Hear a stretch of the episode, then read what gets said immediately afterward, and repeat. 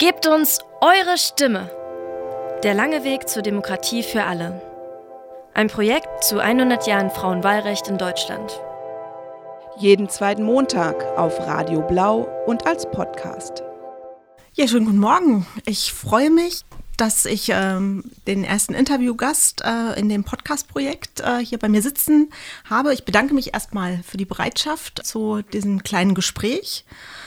Und zu Beginn würde mich zuallererst interessieren, ob Sie uns ein bisschen was zu Ihrer Person sagen können, also ob Sie sich vorstellen äh, mit Ihrem Namen, wie alt Sie sind, wenn das kein Geheimnis ist, mhm. und ähm, was Sie für einen Beruf ausüben. Ich wünsche Ihnen auch erstmal einen schönen guten Morgen.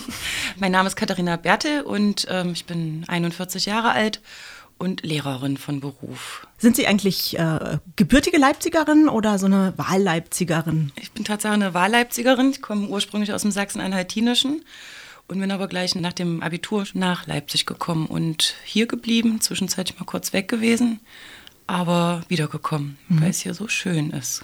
Was ist denn so anziehend an Leipzig? In der Tat die Menschen, die, das soziale Gefüge, die Menschen sind also sehr sozial zueinander. Also das klingt jetzt vielleicht erstmal sehr platt, aber man ist füreinander da.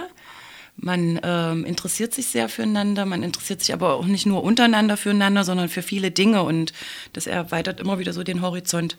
Also Leipzig ist für mich die Stadt, in der ich immer wieder noch was Neues entdecke, obwohl ich jetzt schon seit über 20 Jahren hier lebe. Also immer wieder passiert das und das ist schon ein bisschen attraktiv, ja. Mhm. Klingt spannend. Wo leben Sie in Leipzig? Wo wohnen Sie dort? Äh, ich wohne in der Südvorstadt, bin also sozusagen mit all, sämtlichen Studenten, die wir damals waren, äh, sind wir jetzt hier groß geworden und in diesem Stadtteil auch geblieben. Also das ist eine ganz spannende Entwicklung gewesen, wenn man jetzt ähm, also sich das anschaut. Vor 20 Jahren waren in den Häusern vorrangig äh, Studenten-WGs. Also es gab auch einzelne Familien, die haben wir aber schön verdrängt. Ähm, und mittlerweile sind wir diejenigen, die jetzt die Familien sind und lassen die Studenten nicht mehr rein.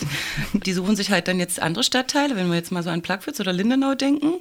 Und ja, also das ist irgendwie schon ein bisschen gut. Also diese Dynamik, die da ist. Und die Leute, finde ich, die in der Südvorstadt leben, die sind, klar, wir sind jetzt alle alt, also oder älter erstmal. Ähm, aber dieses, dieses Gefühl, als ob man immer noch so in diesem studentischen Austausch ist. Ich finde, das ist halt nach wie vor gegeben in dem Stadtteil. Mhm. Der Stadtteil, Sie haben ja jetzt so ein bisschen so die Lebensqualität äh, geschildert. Ähm, hat die für Sie auch ein bisschen was mit, mit der Möglichkeit zur politischen Beteiligung ähm, zu tun, ähm, die sich auch in diesem Stadtteil für Sie da besonders widerspiegelt, weshalb Sie also sich für diesen Stadtteil für so viele Jahre entschieden haben? Also das äh, war in jungen Jahren nicht der Fall. Aber jetzt durch äh, meine Tochter, die ähm, am Kant ist, also am Kant-Gymnasium, dadurch kommt jetzt, also ich würde es jetzt nicht gleich politische Teilhabe nennen, aber zumindest eine äh, demokratische Mitgestaltungsmöglichkeit hat sich dadurch ergeben. Also einfach über diese Schule, da man, also Schule ist ja, ich finde, immer auch so ein bisschen so stadtteilprägend oder ähm, wirkt sich auch auf den Stadtteil aus. Und das kann, also nehme ich so wahr, dass es ähm, sehr engagiert ist und wir haben dort also über die ganz normalen demokratischen Mitwirkungsmöglichkeiten des Elternrates, nennt man das ja, ähm, bringt man sich da jetzt ein. Also da erlebe ich zum ersten Mal, was ähm, Tatsache Demokratie ist. Also weil das, also das kann man dort gut leben. Also nur als Beispiel, die Klassenleiterin meiner Tochter ist jetzt, ähm, also die muss jetzt die Klasse abgeben und da ging es um ein äh, Verabschiedungsgeschenk. Und ich bin jetzt also die, die Elternsprecherin. Vielleicht kennt das der eine oder andere. Man stellt sich vor die Klasse ähm, zu Beginn des Schuljahres beim ersten Elternabend und dann heißt immer, wer will das machen? Und da meldet sich eben keiner. Ne? Also da hat Kinder Bock drauf und wir haben ja alle so viel zu tun und da, da, da. Und ich finde das aber eben sehr spannend. Ich empfinde das nicht als Belastung, sondern als ähm, Riesenchance mit, mitzugestalten. Und deswegen bin ich dann auch gleich gewählt worden. Ich war auch die einzige Kandidatin, davon mal abgesehen, ja. Aber so, und dann ähm, geht man halt ähm, in diese Arbeit so rein. Man kriegt natürlich eine ganze Menge mit, was Lehrer so machen, was in der Schule passiert, sieht manche Dinge auch sehr kritisch, aber das Schöne ist als Elternvertreter, dass man also eine gewisse Professionalität entwickeln darf, wenn man das möchte und dann gestaltet. Also jetzt Beispiel nur wirklich in dieser Klasse. Es gibt also eine Zweiteilung. Die eine Hälfte findet die ganz toll, die Klassenleiterin, die andere gar nicht. Und jetzt äh, soll es ein Verabschiedungsgeschenk geben. Und jetzt könnte man natürlich ganz diktatorisch sagen, ich kaufe ein paar Blumen und noch eine Karte dran und dann ist gut. Ähm, das wollte ich auch ehrlich gesagt erst so machen. habe aber dann trotzdem natürlich mit, mit, meiner Stellvertreterin und mit der Kassenwartin habe ich mich besprochen und die Kassenwartin sagte dann nur, na, aber sollten wir da nicht vielleicht doch mal die Eltern befragen? Und das ist also gar nicht erst so, so, so was Professionelles gewesen, sondern eher, na, nicht, dass sich dann wieder jemand aufregt, dass irgendwas nicht richtig stimmt. Und dann schiebt sich da plötzlich so ein, so ein Prozess an, also ich habe dann Tatsache, ich habe dann in die, in, die, in die Runde reingefragt, ich würde Strauß Blumen und eine Karte kaufen. Hat jemand was dagegen oder nicht? Und dann geht das los. Dann kriegt man Rückmeldung, natürlich immer nur, also auch wie typisch bei Wahlen. Da melden sich dann zehn Eltern. Zehn Eltern mit zehn verschiedenen Vorschlägen. Da denkt man ja auch erstmal, oh, jetzt muss ich diese zehn Vorschläge, das muss ich alles koordinieren und muss gucken und so. Aber irgendwie, also war die Zeit günstig, ich habe mich dessen angenommen und dann gab es eben die Dude-Liste welcher der zehn Vorschläge soll es sein. Derjenige, der die meisten Stimmen bekommt, dann nimmt man das und dann ging es in die nächste Runde. Was darf es kosten? Ähm, so. Und das ist also, ja, da erlebe ich Demokratie in der Tat, ja. Und es ist also, also eigentlich ein anstrengender Prozess, also sehr aufwendig aber irgendwie auch, also wenn man da durchgeht, ein, ein sehr lohnenswerter Prozess. Ja, also dieses Geschenk ist jetzt Tatsache so, da kann keiner von den Eltern sagen, nee, wir sind nicht gefragt worden oder nee, da bin ich nicht einverstanden, weil jeder seine Stimme hatte. Und dieses äh, Prinzip, des, ähm, dass also Leute äh, auch nicht wählen und durch ihr Nichtwählen ja im Grunde genommen auch ihre Stimme abgeben, ist ja auch gleich noch mit drin. Ja, also das ist schon irgendwie gut. Das ist ein gutes Stichwort und mhm. da würde ich gerne zur nächsten Frage überleiten. Nämlich, können Sie sich noch erinnern, wie es war, als Sie zum ersten Mal wählen gingen? Was haben Sie da eigentlich gefühlt? Daran kann ich mich nicht mehr erinnern. Ich kann mich aber auch nicht mehr erinnern, wann ich mein erstes Konto eröffnet habe. Das ist also die, die Bewusstheit über solche ähm, Aktionen. Ich glaube, das kommt erst mit zunehmendem Alter, dass man da mehr drüber nachdenkt. Aber ich weiß relativ sicher, dass ich äh, immer wählen war. Also ich fand das immer gut. So, dieses, also es kam mir überhaupt gar nicht in den Sinn, mein, meine Stimme nicht abzugeben. Und wie ist das so in der Familie bei Ihnen? Oh. Gibt es da eigentlich so eine Art Ritual? Also was, was ich damit meine, ist, äh, ob Sie sich zu Hause absprechen und gemeinsam äh, einen Kandidaten oder eine Kandidatin oder eine Partei wählen? Oder hat jeder äh, seine eigene Meinung? Also wir sind ja nur zu zweit, ne, meine Tochter und ich. Äh, und meine Tochter ist auch erst 14. Insofern ist da jetzt das große politische Interesse noch nicht so ausgeprägt, obwohl es sie also durchaus tangiert. Also, naja, ich frage meine Tochter nicht, welche Partei ich wählen soll. Ne? Also, und aber wir unterhalten uns darüber und man ähm, schaut schon nach den großen Themen, die bewegen. Also jetzt bei der letzten Mal war es ja konkret, wie viel wird jetzt für die Umwelt äh, unternommen. Das ist ganz sicher ein Thema von, von Menschen, die Kinder haben. Ne? Also man möchte natürlich, dass die, die Kinder in einer guten Zukunft äh, groß werden dürfen.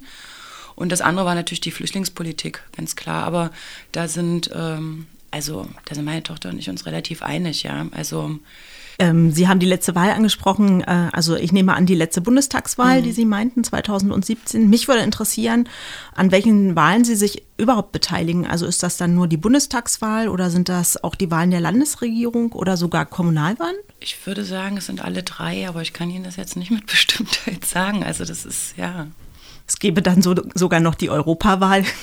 Also für alles, wo man eine Aufforderung im Briefkasten bekommt, das, also das nehme ich auch wahr. Bitte nennen Sie doch mal ein paar Gründe, warum Sie überhaupt wählen gehen. Also ich persönlich finde es sehr wichtig, einen Standpunkt ähm, zu haben. Der muss nicht immer richtig sein und äh, darf auch gerne zur, zur Diskussion gestellt werden. Aber ich finde es wichtig, mich zu positionieren. Das mag an meinem Beruf liegen. Ich bin also äh, Ethiklehrerin und ähm, ich beobachte das also beim, bei den Schülern häufig, dass die sich nicht entscheiden können. Also sie wollen immer am liebsten in der Mitte stehen, also wenn wir Positionierungen machen. Und ich äh, glaube, das liegt äh, daran, dass heutzutage vielen Menschen sehr schwer fällt, Verantwortung zu übernehmen, weil das ja also auch mit Konsequenzen verbunden ist. Also jetzt nur als Beispiel, wenn ich ähm, jetzt eine Partei wähle, also weil das jetzt gerade bei der Bundestagswahl nämlich so war, ich bin ähm, mit den Grünen also weitestgehend ähm, d'accord, Aber was die jetzt bei der Flüchtlingspolitik dann erzählt haben, was aber auch erst nach den Wahlen so richtig deutlich wurde, konnte ich eigentlich nicht mitgehen. Und dann habe ich äh, im, im, Nachgang dann auch gedacht, hm, also ich habe mich jetzt für die entschieden, ich habe die gewählt. Aber eigentlich bin ich ja doch gar nicht so einverstanden mit dem, was die erzählen. Also es waren dann diese äh, politischen Sendungen hier mit Anne Will, wo dann, wo, die, wo es ja so heiß herging, weil, weil die Wahlen ja so ähm, schrecklich konfus waren. Also ne, wer jetzt mit wem denn da in Koalition geht. Und dadurch ist das erstmal alles so richtig transparent geworden was eigentlich ja vor den Wahlen, finde ich, hätte transparent gemacht werden müssen. Aber um jetzt nochmal zu der Frage zurückzukommen, ja, also ein Standpunkt, eine Wahl, also wenn ich zur Wahl gehe, ähm, habe ich die Möglichkeit, einen Standpunkt äh, festzulegen, was ich unbedingt möchte. Und ähm, ich glaube, dass es für viele eben schwierig ist, das, das zu machen, weil das mit Verantwortung zu tun hat. Und konkret habe ich es ja jetzt auch erlebt. Ne? Also ich muss ja dann auch, wenn ich sage, ich nehme die Grünen, dann stehe ich dazu, obwohl ich eigentlich gar nicht in Gänze dazu stehen kann. Und das ist schwierig, das auszuhalten. Also diese, ja, wie, diese Spannung, ja, könnte man vielleicht wirklich so nennen. Jetzt haben Sie es auch schon ein bisschen anklingen lassen, was mich jetzt noch interessiert. Ähm, äh, Sie gehen also wählen und ähm, weil es für Sie eben auch eine Verteidigung des eigenen Standpunkts ist. Mhm. Was versprechen Sie sich generell von den Wahlen oder um es so zu formulieren, was sind Ihre Erwartungen? Da können Sie es vielleicht auch noch mal ein bisschen konkreter zusammenfassen. Mein Wunsch ist Tatsache, dass Menschen in die Politik gehen, die ähm, mit einem hohen Verantwortungsbewusstsein, mit einer hohen Anstrengungsbereitschaft dieses Land ähm, in eine, eine Richtung bringen, die, ähm, ja, also mutig gesagt, dem, dem ähm, der überwiegenden Mehrheit äh, gefällt.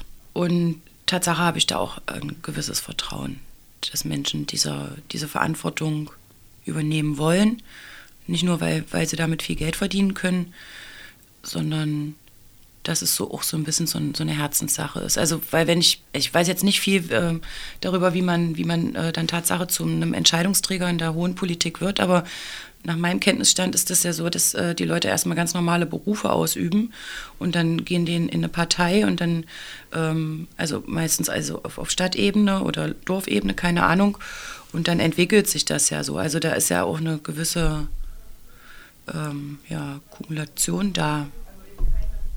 Hm. Also doch, irgendwie denke ich, dass, dass sie eigentlich an ähm, Fähigkeiten gewinnen können und dann gute Politik machen können. Und denen gebe ich meine Stimme. Ja? Also da vertraue ich so ein bisschen drauf, dass das gut ist. Mhm. Jetzt mal eine andere Frage. Mhm. Wie schätzen Sie es ein? Wählen Frauen anders als Männer? Also Stellen Sie vielleicht andere Anforderungen an die Kandidierenden und sind Ihnen bestimmte Themen dabei wichtiger? Also ganz ehrlich, meine Vermutung ist, dass die meisten Frauen das wählen, was ihre Männer wählen. Also so war es jedenfalls bei uns zu Hause. Meine Mutter hat das gewählt, was mein Vater gewählt hat. Insofern ganz, also auch nochmal ganz ehrlich, also ich tausche mich da gar nicht mit Frauen drüber aus. Also überhaupt, man, ich finde, man redet viel zu wenig darüber wo man politisch steht. Das war also in den 90ern ganz anders. Mittlerweile ist das ja eine ganz, ganz, ganz private Sache geworden. Insofern kann ich die Frage nicht wirklich beantworten, das weiß ich nicht. Und wie sehen Sie das äh, für Menschen, die geflüchtet sind und einen Aufenthaltsstatus in Leipzig oder in Deutschland haben? Sollten sie wählen gehen dürfen? Das ist eine interessante Frage. Also da muss ich nachdenken, kann ich nicht sofort darauf antworten.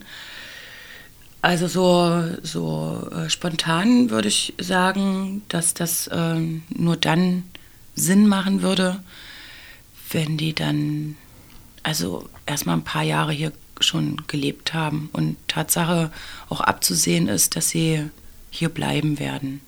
Wie und wo informieren Sie sich überhaupt über Politik? Na, gar nicht. Also ich äh, lese weder äh, in der Zeitung was darüber, noch ähm, höre ich aktiv da irgendwelche Radiosendungen dazu. Bei mir läuft das eher Tatsache über Menschen. Also wenn sich in einem Gespräch das ergibt, dass man darüber spricht, dann, also so bilde ich mir meine Meinung. Mhm. Und was für politische Themen sind das dann? Na, im Moment ist es natürlich für mich als Lehrerin ein, ein hochbrisantes Thema, dass in Sachsen Lehrer unter 42 verbeamtet werden und da ich jetzt ähm, ja, im August 42 werde und die Verbeamtung aber erst im Januar losgeht, verfehle ich das um viereinhalb Monate. Das ist also auf jeden Fall ein, ein, ein politisches Thema, das ähm, diskutiert wird. Aber was ich merke ist, ähm, da wird also sehr stark eben von, von, von oben, wie man das so schön nennt, ähm, das auch platt gemacht. Und Julie C. hat in ihrem Roman ähm, leere Herzen, hat sie so, nee, nicht leere Herzen, unter Leuten war es, Entschuldigung, hat sie so schön formuliert, die, ähm, die, brauchen nicht unsere Zustimmung, sondern nur unsere Resignation. Und das ist also gerade ganz wundervoll zu beobachten. Also wir waren letzte Woche in Dresden bei der Kundgebung, weil wir gerade Tarifpause haben oder Verhandlungspause. Ähm, da darf man ja nicht streiken und ich war einfach gespannt, wie viele Leute dorthin kommen würden. Und ähm, von den 60.000 Lehrern, die das also hier in Sachsenwald betrifft, waren also nach meinem Gefühl 1000 da. Und das ist schon, also man macht sich dann auch lächerlich, ja. Also, und ich frage mich dann in der Tat, warum die Leute da nicht losgehen. Also warum resignieren die so? Was, was ist hier los? Ne? Was denken Sie, äh, machen Politikerinnen eine andere Politik? Halten Sie vielleicht sogar Ihre Wahlversprechen eher als Politiker? Also ich würde es vielleicht zu, kurz äh, sagen, gibt es in der Politik äh, einen Geschlechtsunterschied? Auch das ähm, kann ich nicht beurteilen, da mir einfach zu wenig Frauen bekannt sind. Also es ist ähm, ja schön, dass wir eine Bundeskanzlerin haben, an der man sehen kann, wie Politik gemacht wird. Und da muss ich sagen, also, dass die mir natürlich um Längen besser gefällt, als äh, was der Herr Schröder zum Beispiel gemacht hat. Also sie regiert ja mit deutlich weniger Polemik und also auch der Herr Schulz, ne, der sich zur Wahl aufgestellt hat, also das hat mir alles nicht so gefallen, weil ich da nicht das Gefühl habe, dass es wirklich um, um, um sachliche Themen geht. Also mag vielleicht manchmal ein bisschen unemotional wirken, unsere Bundeskanzlerin, aber in, in, in den Fragen, mit denen sie sich beschäftigen muss, halte ich das für den also einzig richtigen Weg. Die Frage war aber ja jetzt, ob Frauen das besser machen. Also im Grunde genommen sage ich das damit ja dann. Ne? Also sie, sie ist sachlicher und das gefällt mir besser. Aber ansonsten kenne ich eigentlich keine Frauen, die Politik machen. Das ist eigentlich schon traurig, ne? Sind Sie denn selber politisch aktiv nee. oder engagieren Sie sich irgendwie in der Gesellschaft? Nee. Mhm. Mein Abschlusssatz ist ein offener Satz, den ich Sie vielleicht bitte äh, nur zu ergänzen. Ich gehe wählen, weil ich daran glaube, dass ich damit etwas bewegen kann. Gebt uns eure Stimme. Der lange Weg zur Demokratie für alle. Ein Projekt zu 100 Jahren Frauenwahlrecht in Deutschland. Jeden zweiten Montag auf Radio Blau und als Podcast.